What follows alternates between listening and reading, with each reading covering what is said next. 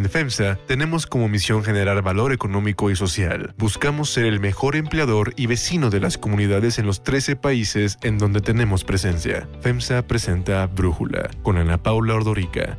Un podcast de Red Digital APO. Hoy es martes 20 de abril del 2021 y estos son los temas del día. En México, 66 de cada 100 personas considera que su ciudad no es segura. 12 de los principales clubes de fútbol de Europa anunciaron un acuerdo para crear un nuevo torneo que competirá con la Champions League. Y tenemos nuestra brújula electoral. Pero antes vamos con el tema de profundidad.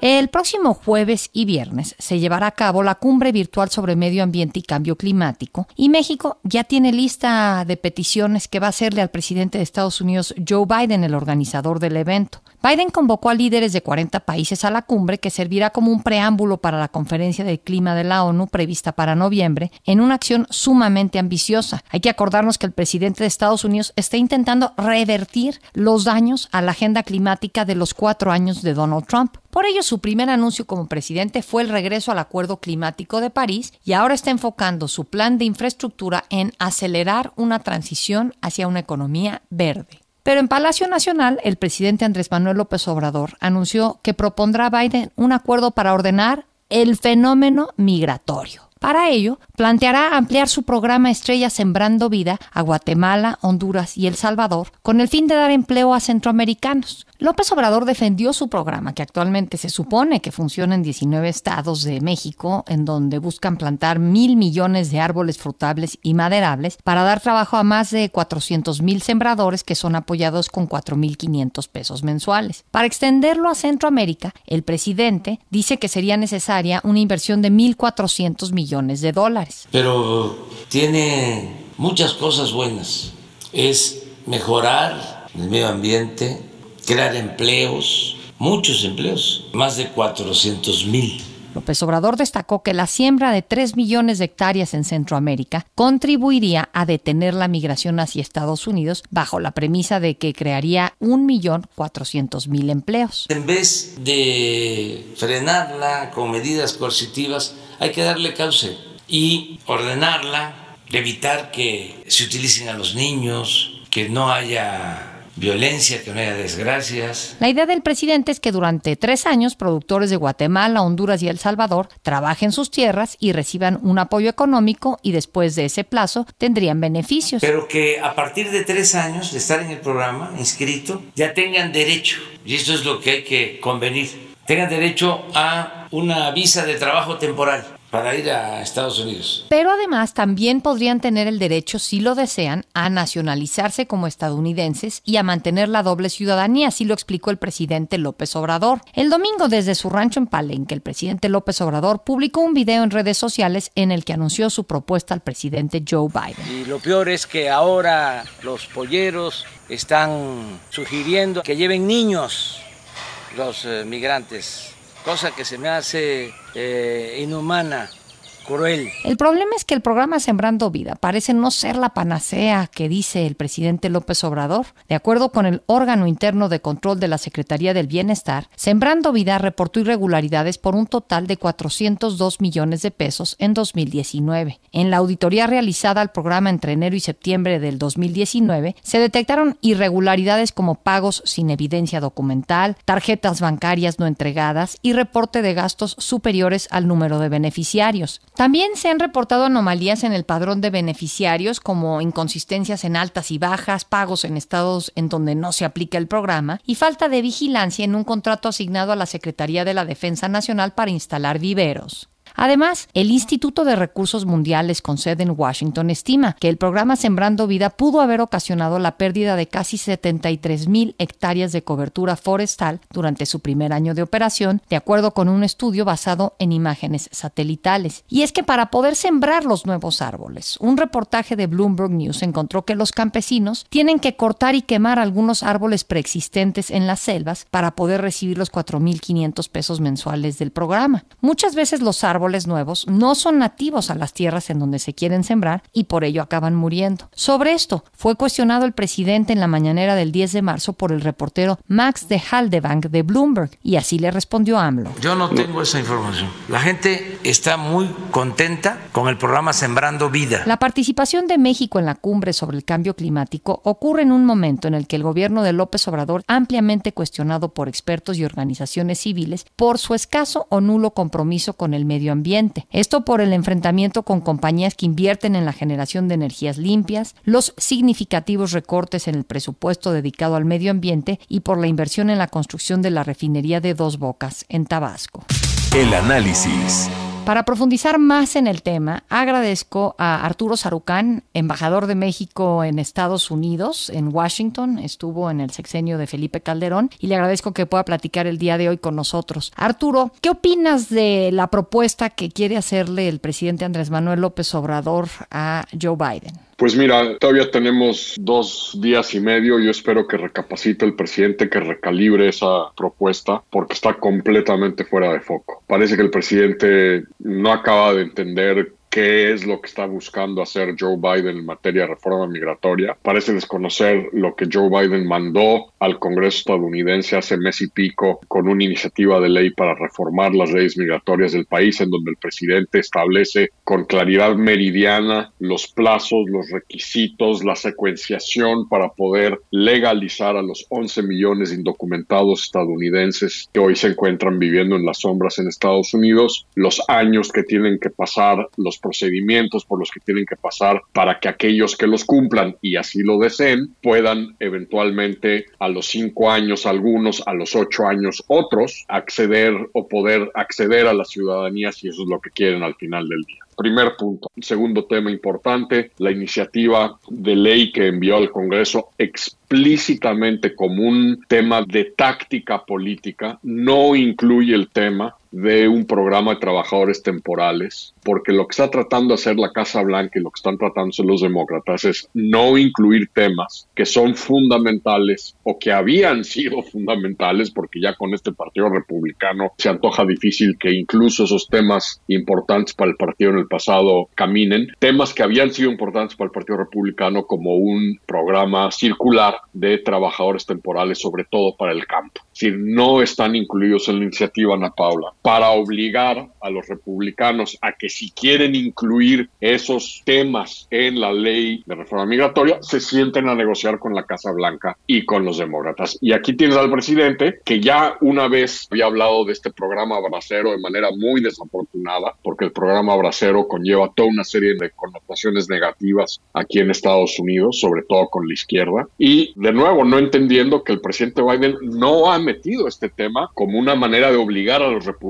a sentarse. Entonces, como se dice en México, pues, la reacción en la Casa Blanca después de ver las declaraciones del presidente el fin de semana deben haber sido, pues no me ayudes compadre, porque el presidente parece desconocer el contexto político en el que está dando el debate en este momento en Estados Unidos, el contenido de la reforma migratoria que el presidente ha mandado al, al Congreso, a la Cámara de Representantes y al Senado, y el alcahueteo político que los republicanos están haciendo con el tema de la transmigración centroamericana para usarlo como quizá el tema más importante, el ariete más importante, camino a las elecciones intermedias del próximo año. Entonces yo espero que, digamos, entre ahora y el jueves esta idea se modifique. El presidente López Obrador está en lo correcto en el sentido de buscar atender las causas estructurales de la transmigración centroamericana, pero esto que ha puesto sobre la mesa, sobre las visas para trabajadores centroamericanos y el papel que jugaría una especie de sembrando vida en Centroamérica y los que trabajen en ese programa, entonces poder aplicar, no tiene ni pies ni cabeza. Y la otra cosa que pues, no puedo dejar de comentarlo es que pues otra vez pone en evidencia las profundas contradicciones en la manera en que el presidente López Obrador entiende y ve la política exterior. Un día sí y un día no, dice que México no interviene en los asuntos de política interna de otros países y de Estados Unidos, pues qué más intervención es que hablar sobre los criterios que un país utiliza para dar visas, para dar ciudadanía para dar permisos de trabajo temporal, ya no digas a mexicanos, a ciudadanos de terceros países. No quiso reconocer a Biden eh, para no intervenir en el proceso interno estadounidense y ahora quiere Pues ya decir hasta ya- cuántas ya visas digas- deben de dar. ya ni siquiera digas reconocer, no lo felicitó. Y a ver, ojo, eh, yo estoy totalmente de acuerdo que el presidente mexicano se pronuncie sobre temas como las leyes migratorias de Estados Unidos, otro tema fundamental de la política interna estadounidense, el tema de las armas. Aquí hay una incongruencia y pues me preocupa. Yo espero, Ana Paula, que yendo en los días que quedan antes de la cumbre, el presidente, pues digamos, reenfoque el mensaje y se aboque a los temas de la cumbre, que son eh, la mitigación del calentamiento global y qué van a hacer los países, sobre todo más Biden, que lo tiene muy claro, para fortalecer un esquema que logre construir una economía verde en Norteamérica, en donde las energías renovables son centrales. ¿Qué sería una propuesta migratoria viable y si esta cumbre virtual sobre cambio climático es el foro para que México la haga? A ver, el tema migratorio no cabe como tal en la cumbre que ha convocado Biden. Lo que esperaría Estados Unidos de una posición mexicana es qué vamos a hacer, sobre todo con nuestros dos socios norteamericanos, para contribuir a la creación de un nuevo paradigma basados en reglas para evitar el calentamiento global, tomar medidas para mejorar la vertebración de nuestras economías en energías renovables. Pero pues, tú y yo sabemos, Ana Paula, que todos estos temas son anatema para el paradigma energético del presidente. Hay evidentemente una conexión entre la cumbre y el tema de la migración porque es crecientemente el cambio climático va a generar de manera creciente desplazamiento de poblaciones de zonas afectadas por el cambio climático, ya sean estos dos huracanes que le pegaron uno tras otro a Nicaragua y a partes de Centroamérica, este profundísimo periodo de sequía que está experimentando un corredor agrícola muy importante en Centroamérica, o las altas temperaturas que están facilitando esta plaga en las plantaciones del café que está dejando a muchos trabajadores de campo, sobre todo en Guatemala, sin trabajo. Entonces, hay una conexión evidente entre cambio climático y futuros flujos migratorios. Y creo que es importante que el presidente recuerde a sus pares en la cumbre que hay una conexión y que mucho de lo que estamos viendo hoy en Centroamérica hacia México, Estados Unidos, tiene como uno de sus detonadores el cambio climático. ¿Con qué autoridad moral puede el presidente de México hablar de cambio climático y una preocupación por este si en México está promoviendo que se genere energía eléctrica utilizando combustóleo, si uno de sus proyectos estrella es la construcción de una refinería, si le está apostando a las energías fósiles más que a las limpias y a las renovables? Pues es que ese es el dilema. El problema es que México llega con un posicionamiento muy débil en la materia. Recuerda que México en los dos sexenios anteriores coliderió con Estados Unidos en varias de las COPs, de las conferencias COP de Naciones Unidas de Cambio Climático. México fue la primera economía emergente en someter a las Naciones Unidas sus objetivos al amparo del Acuerdo de París para eh, la mitigación del calentamiento global y de economía verde. Y ese es el gran problema, que México llega primero pues muy cojo en términos de acciones y con la enorme contradicción de que mientras el mundo está viendo hacia adelante, pues México está metiendo la reversa y regresando a privilegiar energías fósiles y a menospreciar el impacto ambiental que uno de los proyectos preferidos del presidente, el Tren Maya, va a tener en una zona de enorme biodiversidad, enormemente frágil en la península Yucatán. Arturo Sarucán, muchísimas gracias por platicar con nosotros. Unifin es un orgulloso impulsor del talento y los empresarios hechos en México. Brindamos asesoría y soluciones financieras para llevar a tu empresa al siguiente nivel. Unifin, poder para tu negocio. Brújula electoral. El expediente de la impugnación de Félix Salgado Macedonio contra la cancelación de su candidatura al gobierno de Guerrero fue turnado al magistrado del Tribunal Electoral, Indalfer Infante. El magistrado, también guerrerense, deberá elaborar el proyecto que será planteado a la Sala Superior del Tribunal para que se resuelva en definitiva el caso. En tanto, el Instituto Electoral y de Participación Ciudadana de Guerrero informó que el 28 de abril se llevará a cabo el primer debate en el Estado. En el caso de Morena, solo se registró el logotipo del partido y un espacio en blanco en donde iría la foto del candidato. Ayer el presidente López Obrador reiteró que el caso de Félix Salgado se politizó. Hay elecciones, el actor principal o acusado es candidato a gobernador, entonces eso es lo que ha generado toda esta situación.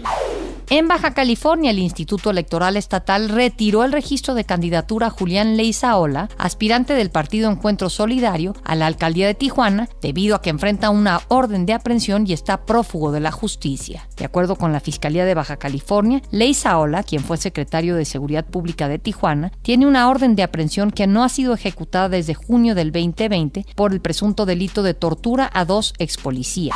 La Comisión de Quejas y Denuncias del INE aprobó aplicar una medida cautelar en contra del presidente López Obrador y le ordenó retirar el material de la conferencia mañanera del 16 de abril en la que presumió los avances de programas sociales en Chiapas, Oaxaca y Guerrero. Mario Delgado, líder nacional de Morena, señaló que para el INE no es suficiente quitar candidaturas de manera arbitraria y desproporcionada. Ahora intentan censurar al presidente, lo que demuestra una vez más su parcialidad y que le hacen el trabajo sucio al PRIAN.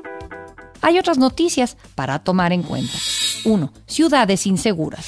Más de la mitad de los mexicanos se sienten inseguros en su ciudad. Según la encuesta nacional de seguridad pública urbana del INEGI, 66 de cada 100 personas de 18 años y más considera que su ciudad no es segura. Para Brújula, estos son los datos que destaca Oscar Jaimes, director de estadísticas de Gobierno, Seguridad Pública y Justicia del INEGI. Las ciudades con mayor proporción de población que siente inseguridad fueron Fresnillo, Zacatecas con 94%, Ecatepec de Morelos con 90%, Cuernavaca 88%, después se encuentran Gustavo Madero de la Ciudad de México, Uruapan, Michoacán y Guadalajara, Jalisco con 86%. Por otra parte, las ciudades con menor percepción de inseguridad fueron San Pedro Garza García con 8%, Tampico 25%, San Nicolás de los Garza, Nuevo León 26%, al igual que Los Cabos, después Piedras Negras y Mérida con 29 y 30% respectivamente. Los espacios donde la población siente mayor sensación de inseguridad es el cajero automático localizado en la vía pública con 84% y después el transporte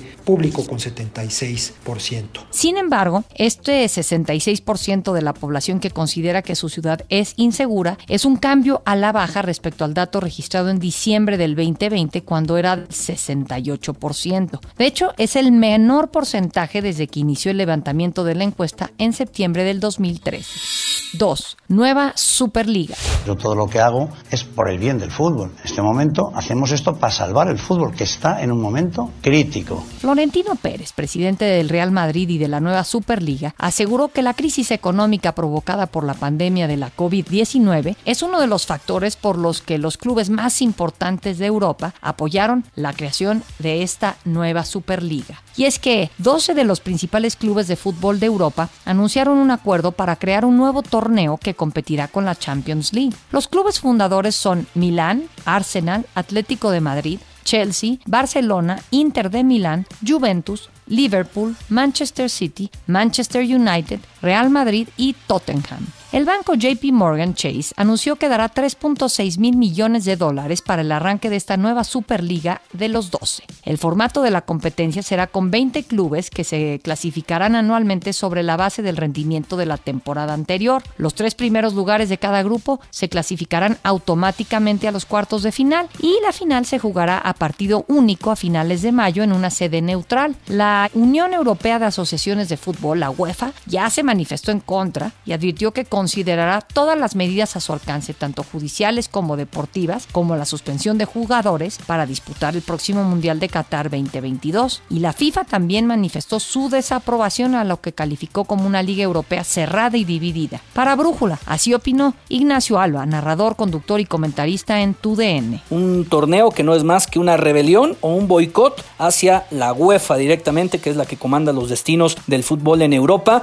y que pretende hacer cambios importantes en la Champions League, que es el torneo por excelencia de esta confederación a nivel de clubes y pretende aumentar el cupo de 32 a 36, pero sobre todo cambiar el formato y que haya cualquier cantidad más de partidos, que es lo que no tiene contentos a los poderosos del fútbol, a los equipos poderosos del fútbol, porque económicamente le va a venir bien a la UEFA, pero no a los equipos porque prácticamente van a ganar lo mismo que si participaran en el formato tradicional de la Champions. Así que, pues la guerra parece que está declarada. No todos han aceptado el caso del Bayern Múnich de Alemania, el caso del Paris Saint-Germain tampoco han aceptado. Se espera que en las próximas eh, semanas puedan agregarse más equipos para que sean 15 fijos en total y 5 equipos más que entrarían con base en sus méritos deportivos para que el formato quede de 20 equipos divididos en dos grupos de 10. Yo soy Ana Paula Ordorica. Brújula lo produce Batseba Feitelson. En la redacción, Elizabeth Rangel. En la coordinación, Christopher Chimal. Y en la edición, Omar Lozano.